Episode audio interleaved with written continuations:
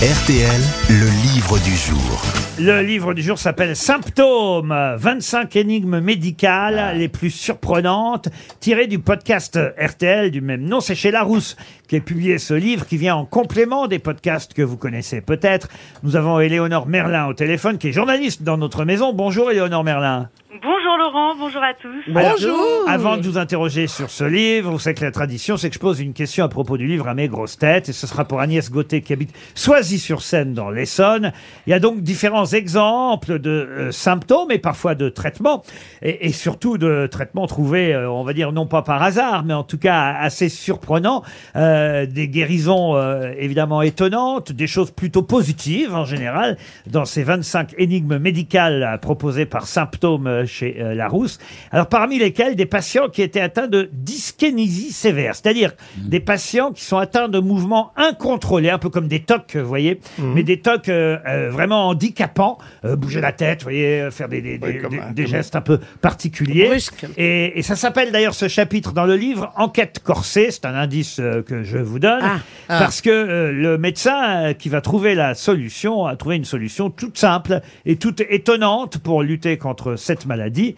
Laquelle? Qu'est-ce qu'il a dit à ses patients? Il faut chanter en mettant la main sur l'oreille. Non, De faire de la danse? Non, c'est bien Monsieur Junio d'avoir effectivement retenu le titre du chapitre Enquête corsée, ça peut vous aider. Euh, c'est aller voir Christine. Boire un Bravo. café? Boire un café? Boire du café, bonne réponse de Monsieur Haas. Merci beaucoup, ça sera tout pour moi. Je m'arrête, j'en aurai jamais une autre. Et oui, boire du café, ça paraît étonnant, Eleonore Oui, Merlin, que quand même. Généralement, oui, là, c'est franchement, énervant. bah, bravo. Hein, euh. Ouais, vous, Vous savez, devriez, Léonore. vous devriez être médecin, hein, voilà, Vous exactement. savez, Léonore, mais. parce, J'en ai- que, parce que lui, le Toubib, il a mis plus de temps que ça à trouver la solution. Il a mis beaucoup de temps et il a surtout été mis euh, sur la piste de cette solution. euh, et en plus, c'est génial, c'est ce qu'il arrêtait pas de me répéter. C'est quand même le médicament le plus répandu et le moins cher euh, qui, qui puisse exister.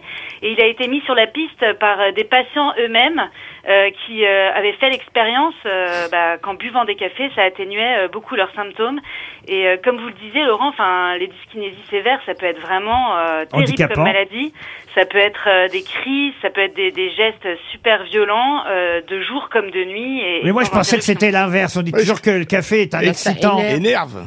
Oui, bah en fait, euh, ils ont découvert que la caféine se fixait sur une région du cerveau très spécifique euh, qui contrôle les, les mouvements. Et euh, en fait, c'est une étude qui est encore en cours, c'est-à-dire que ça fait ses preuves clairement, mais euh, il y a C'est payé par Starbucks, non, l'étude Non, même pas. Non, non, franchement, même pas. Vous êtes en train de nous dire ne vous précipitez pas quand même, c'est Oui. ça? Euh, non, non, bah en fait, ça fait ses preuves sur les patients, mais c'est vrai que voilà, il y a, il y a plein de protocoles. Ça fait ses euh, preuves au point que vous racontez qu'à un moment donné, il a eu un doute, euh, le docteur, parce que Ouais. un, un des enfants, je crois, euh, à qui on donnait du café, continuait à avoir les problèmes et après se sont rendus compte que sa mère avait C'était un changé. déca. Ouais, exactement. Sa mère a- avait changé les capsules et qu'elle lui donnait du décaféiné et là, Ah, il ça, faut ne- sniffer les capsules. et là alors. ça, ne, ça ne marchait plus avec le déca. Exactement, voilà. Le problème, c'est la première gorgée quand même, parce que pour prendre le verre et se le mettre comme ça, c'est quand on allait.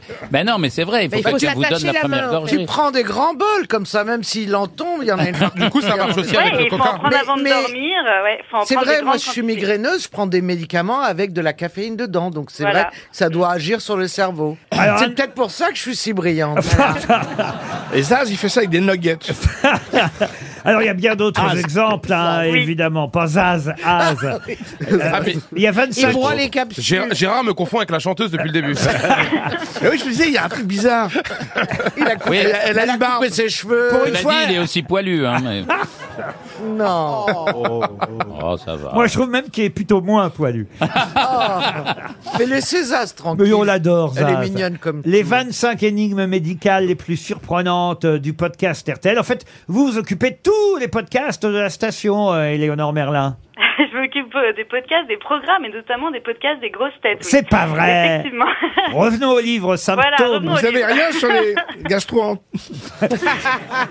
Elle- Non, mais il y a une jeune femme, par exemple, qui euh, régurgitait tout ce qu'elle mangeait et buvait Ah bah de- tiens. depuis un mois. c'est et, horrible, et- et la personne ne comprenait pourquoi. Oui. Alors, ça- c'est comme euh, l'histoire euh, du café, ça se passe à la Pitié-Salpêtrière. Donc c'est une jeune femme de, de 27 ans qui se présente aux urgences. Elle est totalement épuisée. Euh, ça fait donc un mois. Qu'elle euh, elle peut plus rien garder et qu'elle régurgite toute la journée et toute la nuit aussi. Elle peut même pas dormir euh, plus de deux heures d'affilée. C'est personne comprend. Elle peut plus rien garder, euh, ni boisson ni aliments. Donc évidemment, elle est, elle est allée voir son médecin généraliste. Il l'a envoyé chez un gastro-entérologue. Il l'a envoyé aux urgences. Et puis il y a un espèce de, de cercle infernal euh, où personne ne comprend euh, ce qui lui arrive. Et donc elle arrive épuisée avec 15 kilos en moins euh, aux Ah. urgences de la Pitié-Salpêtrière. Et euh, du coup, elle est prise en charge par le Qu'est-ce médecin. que c'est que cette maladie Ah oui, alors.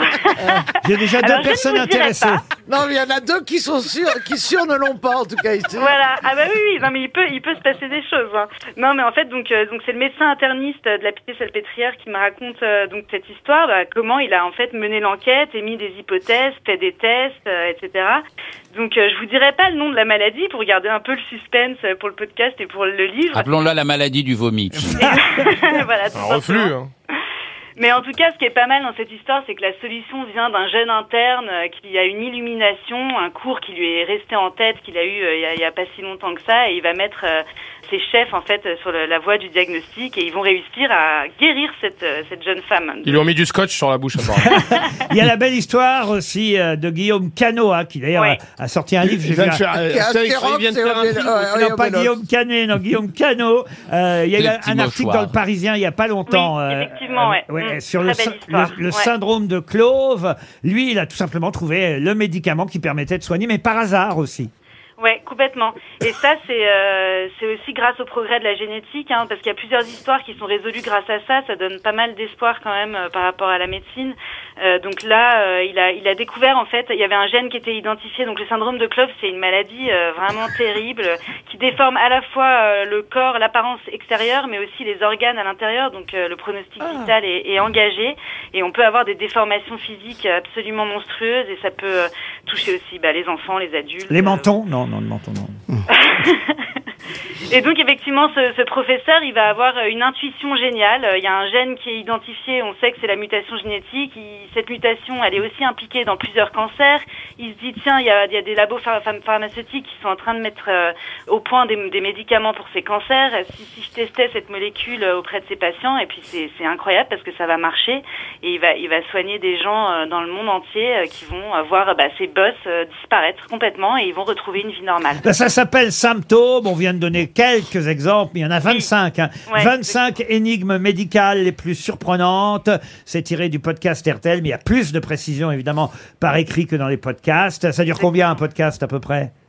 Les podcasts durent entre 20 et 30 minutes. Ah, et quand vrai même que le- Ah ouais, ouais, ouais, non, Ah, c'est des, interviews au long cours où le médecin vraiment explique, euh, explique son enquête médicale. Bon, bah voilà. alors, Et dans le livre, il y a pas mal d'informations euh, médicales en plus, évidemment, qui permettent de suivre vraiment le médecin dans l'enquête. Ça s'appelle Symptômes. Ça a l'air bien. Les 25 énigmes médicales les plus surprenantes du podcast RTL, c'est chez Larousse. Et c'était le livre du jour.